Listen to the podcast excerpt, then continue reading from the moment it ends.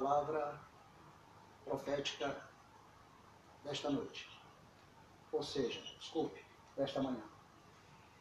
Amados ouvintes da palavra de Deus, esse ministério, conhecido como Presbitério Cristiano Reformado Calvinista 5 ponto, TULIP, é um ministério novo, está dando os seus primeiros passos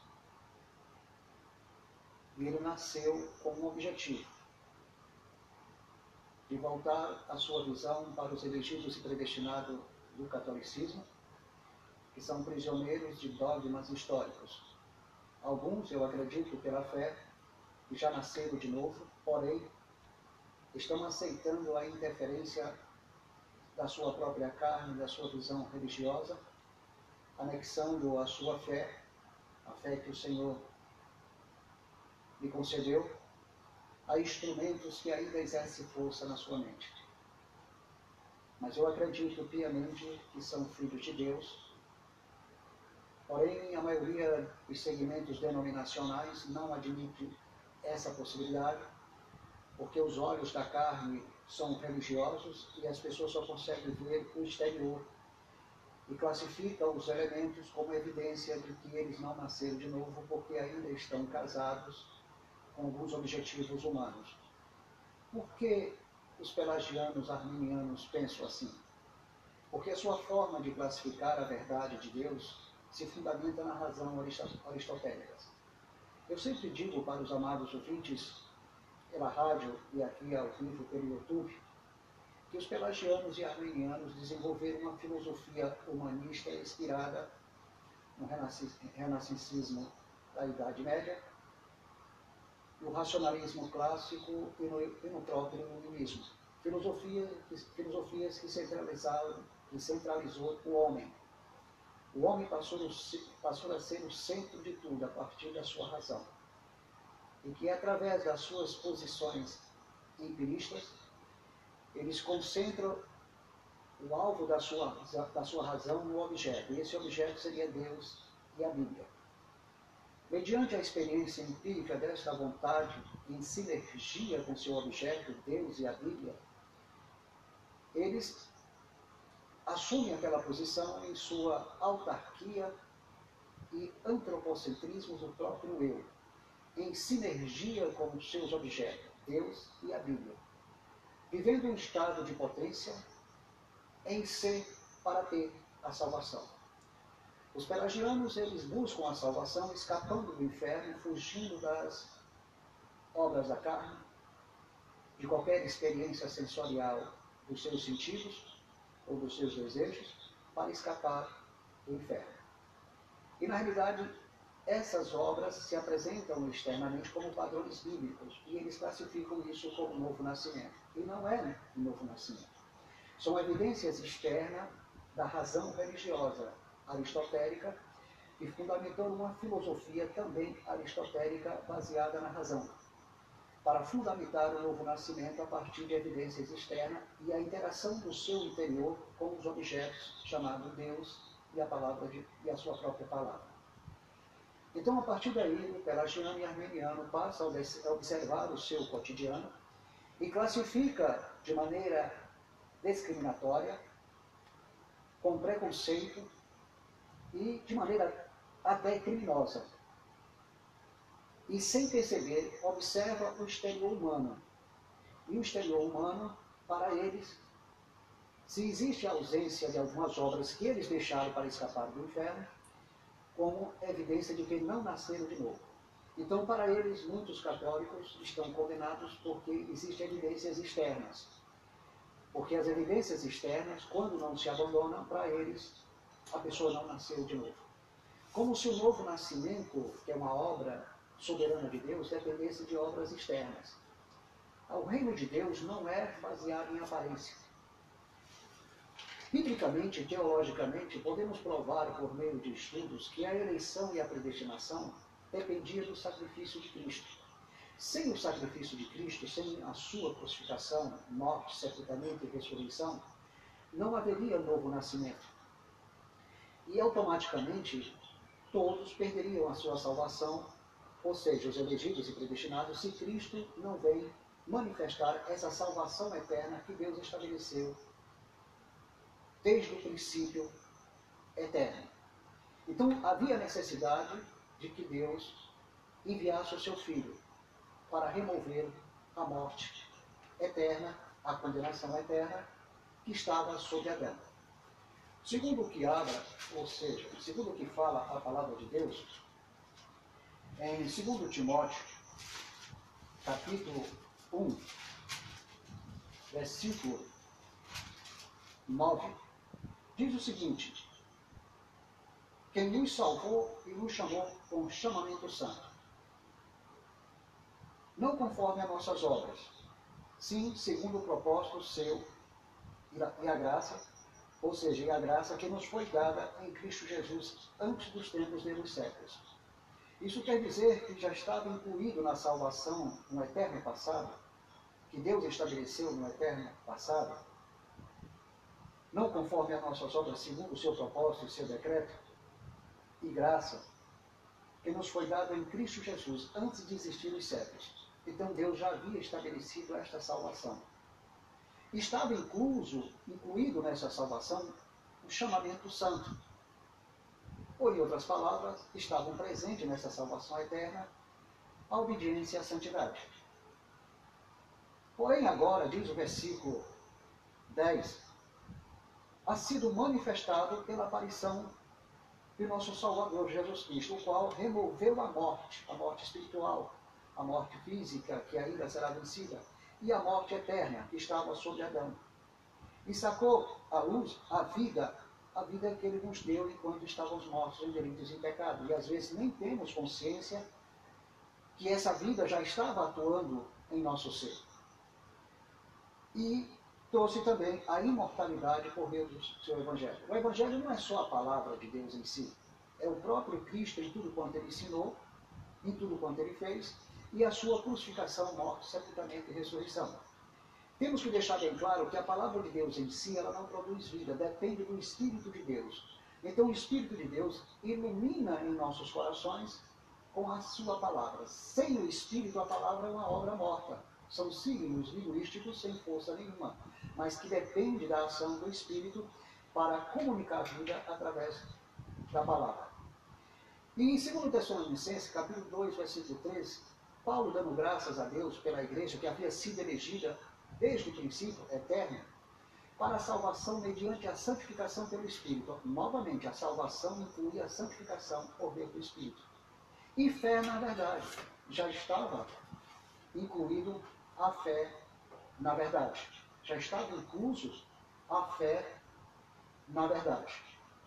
Se estava incluso, ok, se estava incluso a fé na verdade, é porque a santificação, ou seja, a obediência, a santificação e a fé já estavam elegidos e predestinados nesta salvação. A eleição, a predestinação, estava conectada com o sacrifício de Cristo, não estava ao lado da fé, da obediência e da santificação. Estava incluso.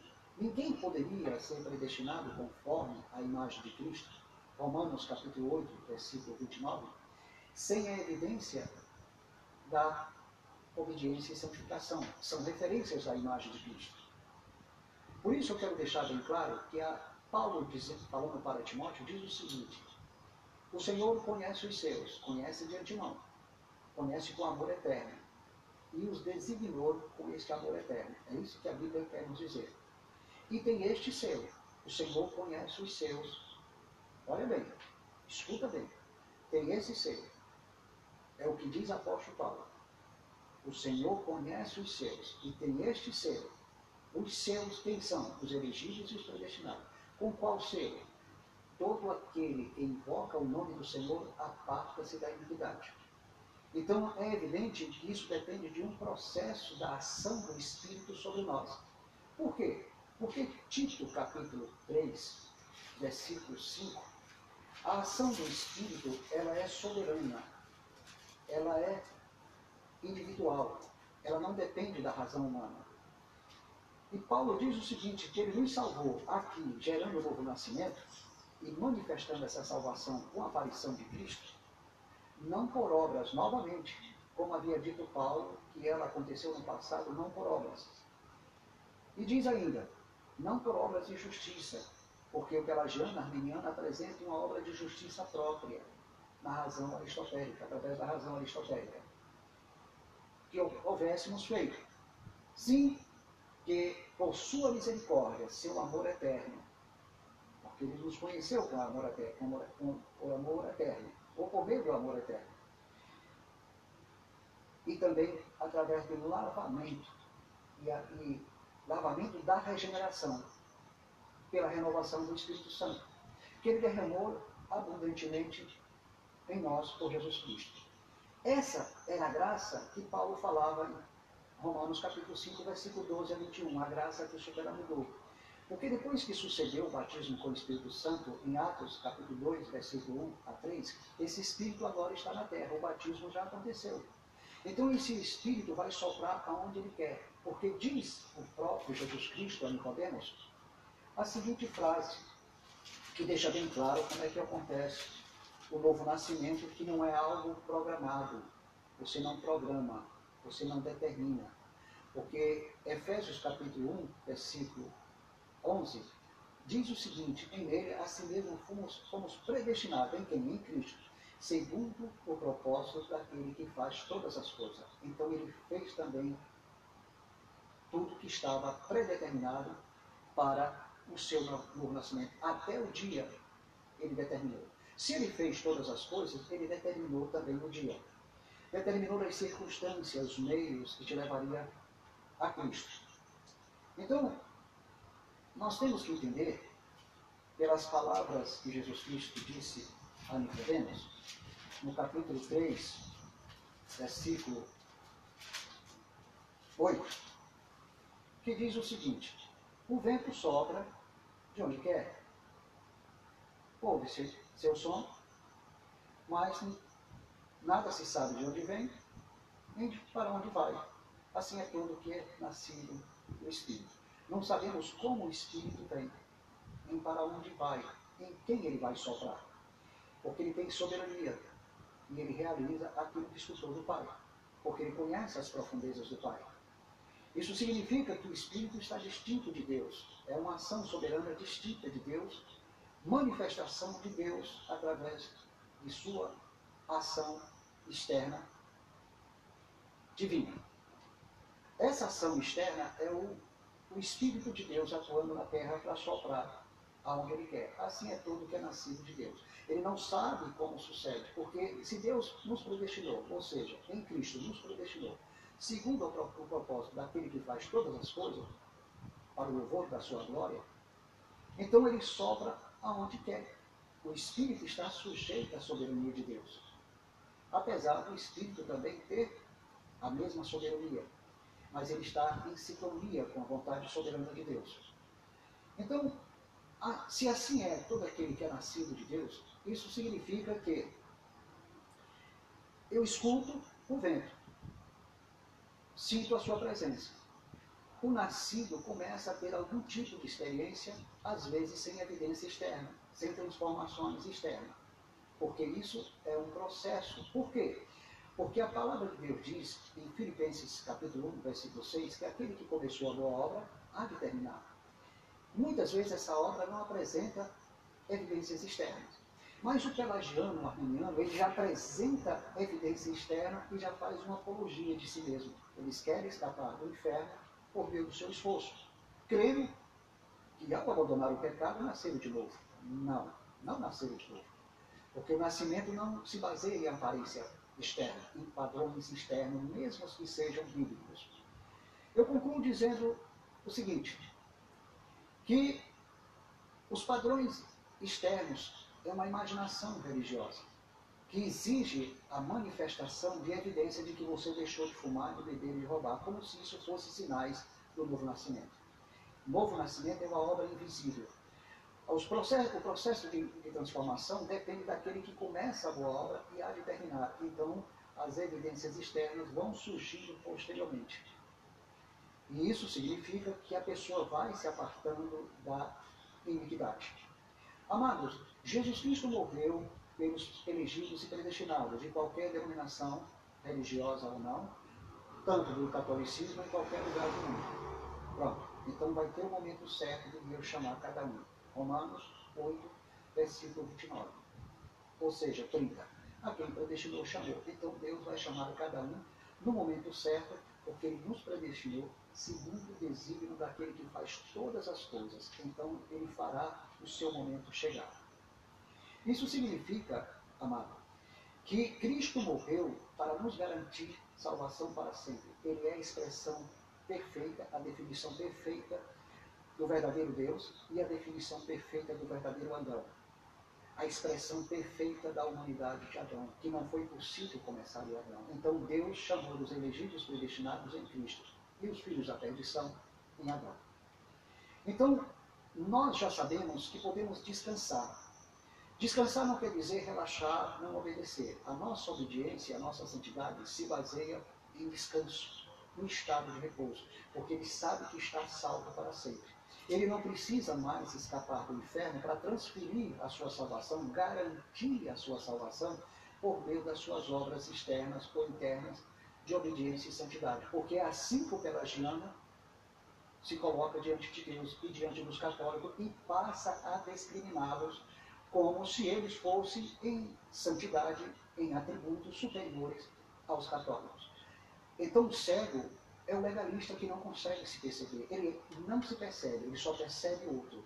Ele tem uma percepção da sua salvação a partir de si mesmo e o outro assume uma posição secundária nas suas observações teológicas e religiosas. Essa é a grande realidade, mas eles não conseguem enxergar, porque o Deus deste século cegou o entendimento dos, incrédulos. É isso que está revelado em Coríntios, segundo Coríntios, capítulo 4, versículo 4. Ou melhor, se não me engano, vamos dar uma, uma observada rápida só para confirmar, por questão de memória, que nós temos que entender claramente, é, segundo Coríntios, capítulo 4, versículo 4. Então, o incrédulo não é só aquele que está no mundo, é aquele que é pelagiano e arminiano. Ele é um incrédulo. Por isso, a sua, a seu novo nascimento é gradual. A graça que ele alcançou é gradual. Por quê? Porque ele ainda atribui a sua salvação ao seu esforço humano, às suas obras de obediência e santidade, às suas virtudes internas e externas, o exercício psíquico das suas virtudes, ascetismo, em busca de garantir a sua salvação e escapar do inferno.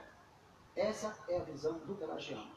Por isso eles discriminam todas as pessoas, porque eles não conseguem ver a fé que pertence a, Jesus, que é o autor e consumador da fé, e que ela vem promover. Hebreus 12, versículo 2 e Romanos 10, 17.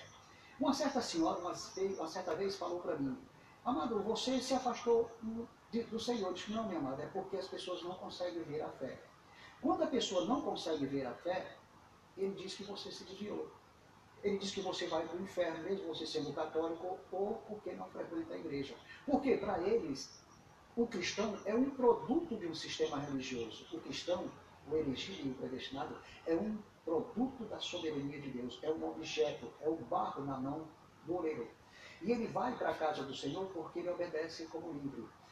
O eleito e o predestinado sabe que Jesus já lhe deu salvação para sempre por meio do seu sacrifício. O sacrifício de Cristo garante a salvação do eleito e do predestinado para sempre. Então ele obedece como livre. Ele não obedece como escravo. E ele se esforça humanamente. Jejuns, largas orações, cumpridas orações, cumprido sacrifício, ele faz de tudo para salvar o pecador, porque ele pensa que se o pecador não for salvo, ele vai para o inferno. E ele está ele tá fazendo a sua parte para garantir os 50%. Então, esse Cristo que eles pregam, esse Deus que eles pregam é uma caricatura, não é perfeito. Então eu convoco os pelagianos e os arminianos ao arrependimento dos seus pecados, pela soberba ao confrontar a soberania de Deus. E vos digo, como disse o próprio João Batista, aos fariseus e aos os escribas religiosos, aos que fugiam da ira vindoura. E ele perguntou: quem vos ensinou? Então, quem vos ensinou a fugir da ira da vindoura? Através das vossas obras, através dos esforços humanos, em garantir a salvação em 50% através de suas virtudes e obediência. Quem vos ensinou? Então eu vos digo a mesma coisa que João Batista falou, que destas pedras Deus pode suscitar os verdadeiros filhos de Abraão. Os filhos da promessa são escolhidos antes de fazer bem ou mal, gerados pelo Espírito de Deus. Eles são chamados em Cristo. E não venha me dizer que a matemática da predestinação reduz o número de salvação. Então você não conhece a graça, você não conhece a soberania de Deus, você não conhece aquela visão que Deus manifestou Abraão, que mostrou os seus, os, a sua semente como as estrelas do céu e, e, como areia, e como grão de areia da praia. Você não conhece aquela visão do João quando viu uma multidão incontável. A sua matemática é aquela matemática pelagiana e armeniana que olha para a parábola das, das virgens e observa o seguinte, só vai para o céu 50%, porque 50, os outros 50% ficará. Ou seja, as cinco prudentes não tinham espírito. Quero lhe dizer que aquele que não tem o Espírito de Deus, esse tal não é dele. Então Deus escolhe os seus e cela para sempre. Quero lhe dizer que a presença do Espírito em nossas vidas é de permanente glória, não era como, como na lei que visitava. O que foi que João Batista fez, meu amado ouvinte, para ser cheio do Espírito Santo desde o ventre materno? Nada. Então o Espírito de Deus é de permanente glória. Portanto, temos que orientar os pelagianos a saber pensar de forma diferente, a se libertar desse espírito criminoso, preconceituoso e prejudicador, porque eles vivem em função de marcas externas. Um certo homem havia dito que falava de Jesus para a vizinhança, mas ninguém queria aceitar, o povo não quer. Por quê? Porque ele não conhece a soberania de Deus. Ele não sabe que quem governa é Deus. É ele que quer salvar as pessoas. É ele que quer fazer discípulos. Eu aqui prego, procuro fazer discípulos conforme a graça de Deus. Mas quem gera o novo nascimento é Deus. Depois que Deus gera o novo nascimento, eu começo então a cumprir a minha missão de preparar discípulos, ensinar a guardar todas as coisas.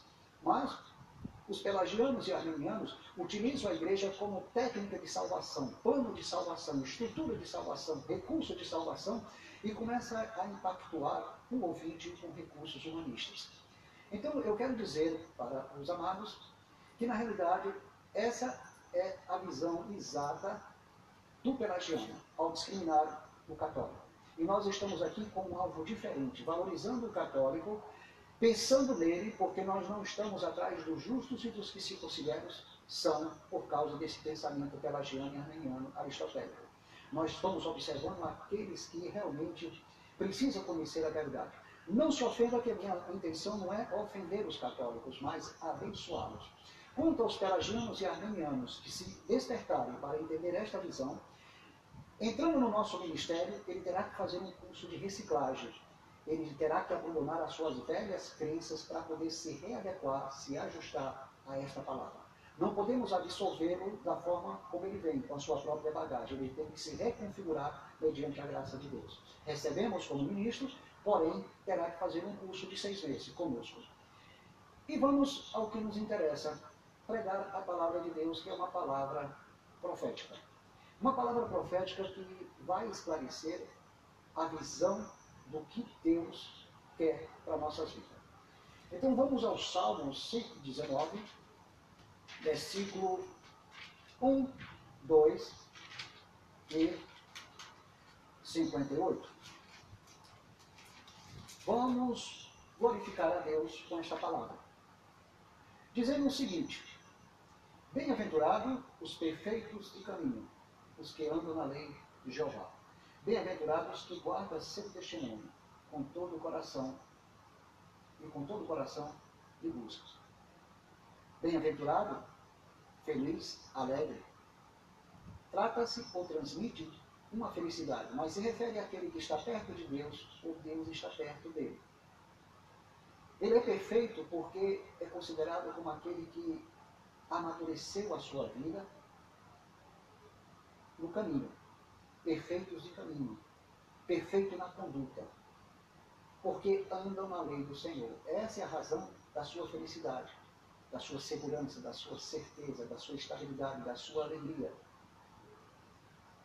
Ele guarda os testemunhos do Senhor, que mesmas, são as mesmas leis, a sua palavra, e busca de todo o coração. Buscam de todo o coração a mesma palavra, o mesmo testemunho, a mesma lei. Mas para que isso aconteça, ele depende da presença de Deus. Ele precisa buscar a presença de Deus. Essa palavra eu falo para os eleitos e predestinados do catolicismo ou de qualquer segmento religioso, que ainda tem um grau, apenas um grau da graça de Deus, porque eles estão debaixo da lei. E, um, e o seu novo nascimento é gradual. Ele está em estado de processo, porque o Senhor começou a boa obra e ainda vai terminar, só vai terminar quando eles reconhecerem plenamente a soberania de Deus. E diz o versículo 58. Vamos ao 57. Minha porção é Jeová. Tenho dito, guardarei tua, tuas palavras. Minha herança, nossa herança é Jeová. Guarda, guardaremos sua palavra. É essa palavra do próprio Davi. Aí no versículo 8 ele diz: Tua presença supliquei de todo o coração. Tem misericórdia de mim, segundo a tua misericórdia. Temos que suplicar a presença de Deus, segundo a sua palavra, ou seja, pedir misericórdia segundo a sua palavra, porque somente a sua presença nos dá capacidade para guardar os seus testemunhos, guardar a sua lei, andar nos seus caminhos e assim nos fortalecer. Ninguém anda na lei do Senhor, amados irmãos. Ninguém anda na lei do Senhor e guarda os seus testemunhos e busca de todo o coração só por causa do seu esforço. Não conseguirá. Mas porque suplicou a presença de Deus na sua vida. Se você não suplicar a presença de Deus, não pense que, como elegido e predestinado, você é autossuficiente. Não somos autossuficientes. Costumo dizer para aí que somos uma classe de especiais. Não, meu querido, não somos uma classe de especiais.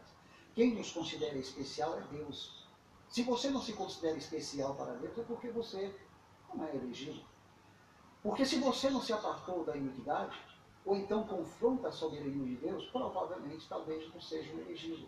Porque o não elegido, eles sempre vão tropeçar na palavra de Deus, sempre vão tropeçar em Cristo, são destinados à desobediência. Eles são destinados a escarnecer, a criticar, a censurar, a falar mal daqueles que pregam a palavra, porque eles admitem que conhecem a verdade. Mas quero dizer para você, amado pelagiano e armeniano, que a vossa doutrina, até o século XVII, era considerada uma heresia.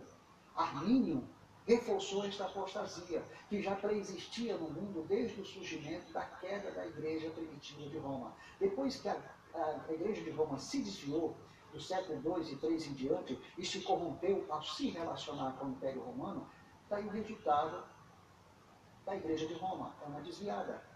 Sim, é uma desviada, historicamente falando e biblicamente falando.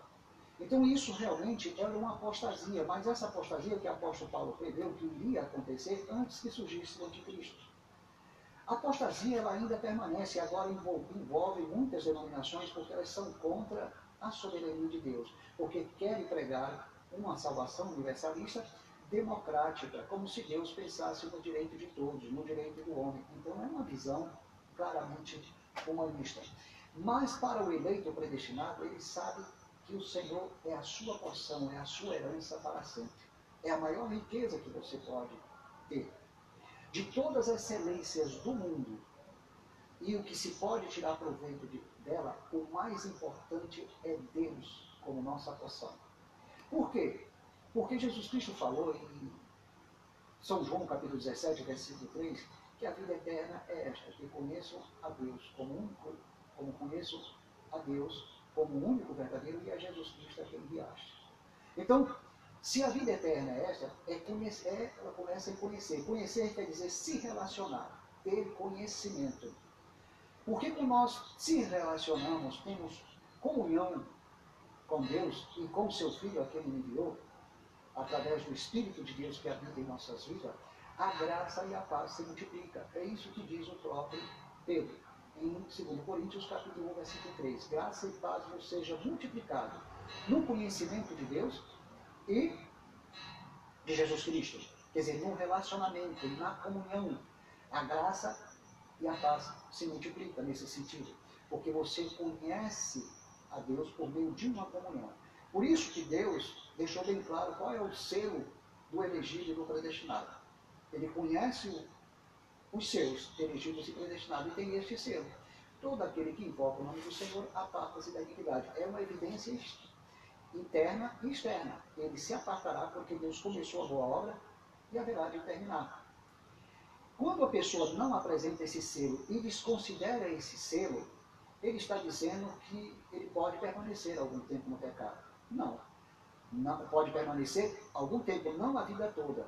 Mas uma coisa eu lhe digo: se alguém questionar a eleição e a predestinação, querendo, querendo dizer que nós pregamos o direito do homem de permanecer no pecado, ele não conhece a palavra que pregamos, não sabe nem o que é calvinismo. E muitos julgam o calvinismo sem nunca ter estudado o calvinismo. Eles estudam o calvinismo através da percepção religiosa aristotélica, através do pensamento humanista. Ora, se eu for conhecer um objeto com um conhecimento pré-histórico, com um pensamento baseado em Platão ou em Aristóteles, certamente eu vou observar os objetos com essa herança cultural, com essa herança grega. Não, se você quer conhecer a palavra da graça pregada pelo calvinismo, você tem que pregar sem a sua herança pré-histórica. Você precisa abandonar a sua razão pessoal. Então, no versículo 58, diz o próprio Davi: Tua presença supliquei de todo o coração, tem misericórdia de mim, ó Jeová. Ou seja, tem misericórdia de mim segundo tua palavra. Porque a palavra de Deus revela o modelo da misericórdia que Deus nos proporciona. A misericórdia de Deus é um amor eterno. Por esta razão, amados, a palavra que vos prego é uma palavra de graça. É uma palavra que ela leva você ao descanso. Nós não estamos pregando para você se condicionar por meio de modelos externos. Nós estamos orientando você a entender que a graça de Deus não é essa que religião, as religiões pregam. Infelizmente, nós estamos vivendo um período crítico, onde cada igreja oferece o seu kit de salvação. Um kit de salvação que envolve rituais, liturgias, envolve uma série de, de elementos que, na realidade, alguns têm até seu valor histórico e simbólico. Mas a grande maioria dessa liturgia não tem nenhuma força, porque representa uma doutrina contrária à palavra. Quando uma liturgia, um simbolismo, um rudimento representa uma visão espiritual, respeitamos o sentido, porque a pessoa conhece o significado daquilo. Mas quando a pessoa se agarra com extremismo, centralizando a graça nesses objetos, nesse ritualismo, neste, neste simbolismo, ele não conhece a graça. Então, já existem pessoas que, para condenar com extremismo a graça de Deus, e se agarrou à suposta ideia da perfeição máxima da sabedoria de Deus, aboliu até o batismo das águas, alegando que não é para se batizar mais. A Bíblia não diz isso.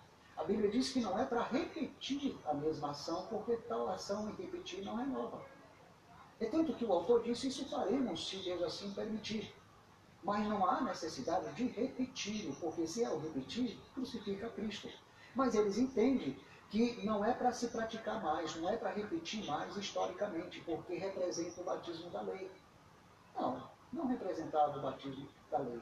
É uma representação do pacto eterno que começou com a circuncisão e repassou para o batismo das águas, que tem o mesmo significado espiritual. Então é um pacto perpétuo, é um pacto para sempre. É um, é o único sinais visíveis da graça de Deus é a Santa Ceia e o batismo das águas. Eu nunca concordei com esse pensamento de abolir o batismo. Eu sei perfeitamente que o batismo em si não salva, é um elemento espiritual que representa aquilo que Cristo fez na cruz do Calvário. Paulo deixa bem claro em Romanos capítulo 12, capítulo 6, versículo 1 a 2, que nós fomos batizados na sua crucificação, morte, sepultamento e ressurreição. Então, e o batismo das águas representa exatamente esse processo divino com o qual nós fomos crucificados com Cristo, mortos, sepultados e ressuscitados. Se eu compreendo perfeitamente o significado espiritual do batismo das águas, eu não sou criança. Todos nós na sociedade vivemos de alguma representação, de algum simbolismo. Então, há determinadas pessoas que são biblicistas, é, fundamentalistas aos extremos, e vão ao ponto de condenar tudo que é contra os seus padrões. Então, nós batizamos sim. Nós batizamos porque cremos que isso não interfere em nada na salvação. Nós não ensinamos é a pessoa se agarrar ao batismo como forma de salvação, como alguns pensam. Então, alguns imaginam que sem o batismo das águas fica impossibilitado de ter a vida eterna, como se o sacrifício de Cristo dependesse do batismo das águas. Então, existe um, um, um transtorno espiritual em muitas pessoas. Há um transtorno a ponto que alguns dizem que tudo é do diabo e outros dizem que tudo é da carne. E esse transtorno espiritual é causado pela a visão extremista da perfeição. Isso é muito perigoso. Nós temos que tomar cuidado com o excesso de conhecimento, além da medida, e nós chegamos ao ponto de condenar tudo. Eu conheci um certo moço que debochou do povo de Deus de uma forma geral, que disse que Cristo não era seu advogado, e deu uma gargalhada irônica e diabólica. No dia que esse homem deu essa gargalhada, eu olhei para ele lá do, lado do salão, este homem vai cair. Porque ele disse que Cristo não era seu advogado, ele não conhece o sentido da palavra advogado, ele transformou a palavra advogado numa expressão pejorativa da lei. Mas ele não sabe que advogado é aquele que aconselha, instrua, orienta, instrui, orienta, consola, dá esperança, prepara, é, orienta o que você deve fazer, abre o seu entendimento, diz como é que funciona o processo, como é que se funciona o, o trâmite da, da, realidade, das circunstâncias, como é que o sistema opera. Então, o advogado ele tem um papel importante. E o advogado, na palavra de Deus, não é segundo a, a expressão pejorativa deste homem ou a cultura terrena. Trata-se de, um, de um, um, advogado que nos orienta, nos consola, nos guia, nos aconselha, nos capacita, nos prepara, esclarece, consola, anima, reanima, instrui, meu querido. Então ele pensou de forma pejorativa. Esse homem caiu. Eu já sabia que ele iria cair. Por outras razões que eu não vou falar agora. Quem sabe um dia, se Deus assim permitir. Então, amado, as pessoas se agarram de forma extremas na palavra e não buscam a presença de Deus para estar diante da sua presença. Então, o maior erro das pessoas é não buscar a presença de Deus, porque eles dizem o seguinte: não, a presença de Deus já está em mim. Eu oro, eu faço as minhas orações, não preciso buscar que nem os pentecostais. Olha o que ponto eles chegam. Não preciso orar largas horas, largos momentos, porque Deus está em mim, não precisa de vigília. Bem, se houver necessidade de orar uma noite toda, porque o meu coração sentiu, eu não vejo nada de anormal. Eu não posso transformar a vigília como uma corrente doutrinária imposta de forma legalista. Mas se eu estou buscando a presença de Deus que está em mim, estou suplicando a sua manifestação, é porque eu preciso dela, porque eu não sou autossuficiente como elegido e predestinado. Eu quero que vocês entendam a partir desta visão. Nós temos que buscar, se houver necessidade, nós buscaremos o Senhor, mesmo sabendo que Ele habita em nossas vidas, mas nós temos que buscá-lo em forma de adoração, glorificação. Outro exemplo, claro, de alguns que chegam ao extremismo da perfeição do conhecimento, alegando que estão conhecendo a graça e às vezes chega ao extremismo da perfeição desse conhecimento sistemático, filosófico, que abole todos os objetos, objetos que, que, que significam representação espiritual, é o caso do jejum. O jejum não dá poder a ninguém, não garante nada a ninguém, é obras que você pratica por meio do corpo. Mas eu entendo perfeitamente quando um cristão toma uma atitude de jejuar ao Senhor, ele está dizendo simbolicamente: Senhor, o meu espírito, a minha alma e meu corpo dependem exclusivamente de ti. Eu estou entrando em abstinência de qualquer recurso terreno, material, para te dizer que eu estou dependendo humanamente de ti. Eu não posso resolver o meu problema. Então é uma expressão só de humildade.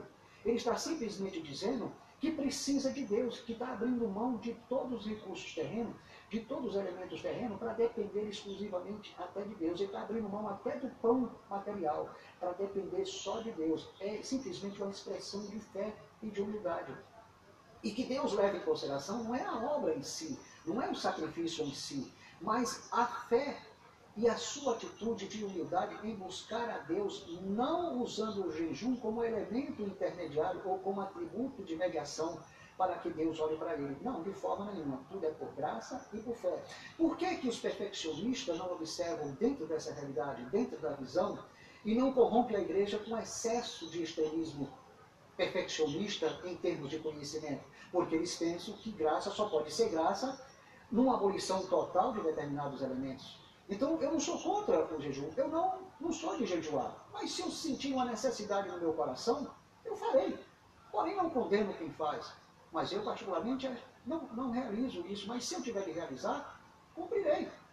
E, já, e aliás, já fiz algumas vezes mas não com extremismo religioso buscando o poder, porque o poder já está através da presença de Deus, ele é o penhor da minha herança, ele está em mim. Então, se eu busco ele que está em mim, eu estou buscando ele também diante do seu trono.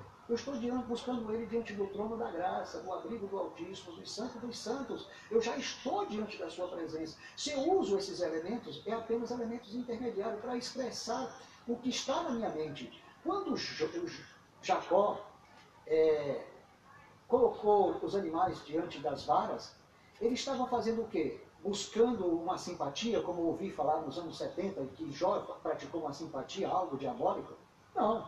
Jó simplesmente, amado, ele fez o seguinte, ele projetou a sua fé em um futuro.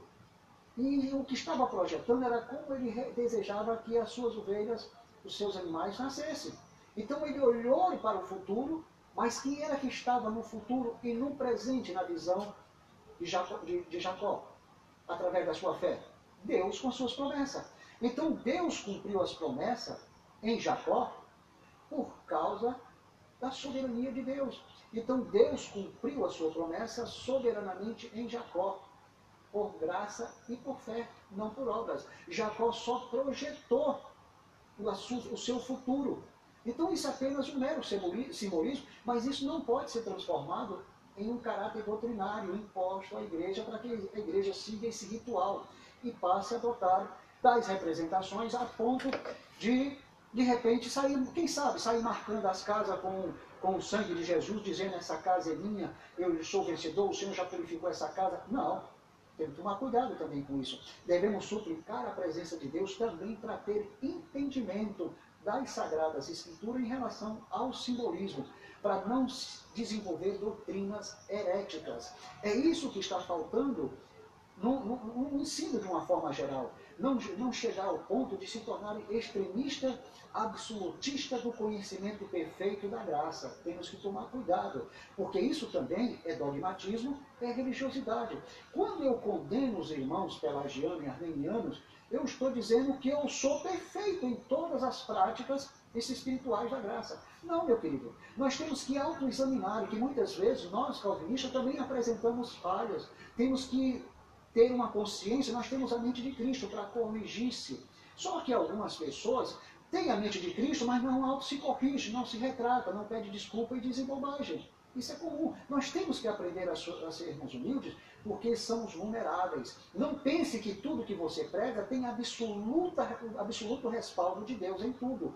Em alguma coisa, Deus pode estar reprovando nossas palavras. Por isso é de suma importância suplicarmos a presença de Deus. Porque se não suplicarmos a presença de Deus, meu amado, nós vamos pregar heresias, porque nós somos carnais e às vezes damos ouvidos a doutrinas de demônios. Há uma necessidade, sim, de suplicar a presença de Deus. Há uma necessidade, principalmente porque Pedro, na segunda carta, capítulo 1, versículo 3, diz o seguinte, que tudo que pertence à vida e à piedade nos foi doado pelo seu divino poder. Então, está no divino poder a presença de Deus o que nós precisamos para a vida e para a obediência. Piedade reflete o quê? Obediência. Reflete o quê? Santidade. Reflete o quê? A imagem de Cristo. Deus nos predestinou para isto para adquirir exatamente essa imagem de Cristo. E essas obras fazem parte da nossa vida, como os frutos do Espírito, não para garantir a nossa salvação, porque já foi garantida em Cristo. Os frutos do Espírito é para expressar as obras que Deus quer que os homens vejam em nossas vidas e glorifiquem o nosso Pai que está no céu. Só que o pelagiano e arminiano transfere a salvação para as obras, para os frutos do Espírito, e não para o sacrifício de Cristo. Amados, desde o momento que eu entendi que Salmo 51, versículo 5, 58, versículo 3, Romanos, capítulo 5, versículo 12, revela que o pecado é um problema biológico, genético, hereditário e que resultou em uma situação congênita. Cristo veio fazer justiça para salvar os elegidos. Veja bem, Deus enviou Cristo para fazer justiça para salvar os elegidos e predestinados que seriam chamados em Cristo. Então, os filhos da perdição são chamados em Adão, vieram de Adão. Foi nele que Satanás semeou o joio. Os filhos do maligno, que estão na terra exclusivamente para tropeçar na palavra, são destinados a, a, eles. Os filhos da perdição, como também os filhos de Deus em desobediência, apresentam a mesma natureza pecaminosa. Só que tem uma diferença. O filho da perdição não se arrepende. O seu ministério é praticar o mal. O seu ministério é desejar o mal. Ele pensa, ele deseja, ele fala, ele pratica, ele se alimenta disso. Ele não tem outro motivo para se, para se alegrar, senão praticar o mal. A função do filho da perdição é exatamente alimentar-se do mal como pão e água. Ele não tem outro objeto. O objeto do seu libido é exatamente o bem e o mal. Então, amados, houve uma pequena interrupção, mas esta é a palavra de Deus que eu tenho que vos falar e que Deus em Cristo vos abençoe, porque nós cremos que o Senhor está convosco para sempre. Que a graça e a paz, a consolação e a comunhão do Santo Espírito de Deus seja com todos vocês e nos perdoe a interrupção que acabou de acontecer. Que as mãos do Senhor sejam convosco para sempre. E assim vos deixo a paz. Esta paz vos confessará destas palavras. Amém.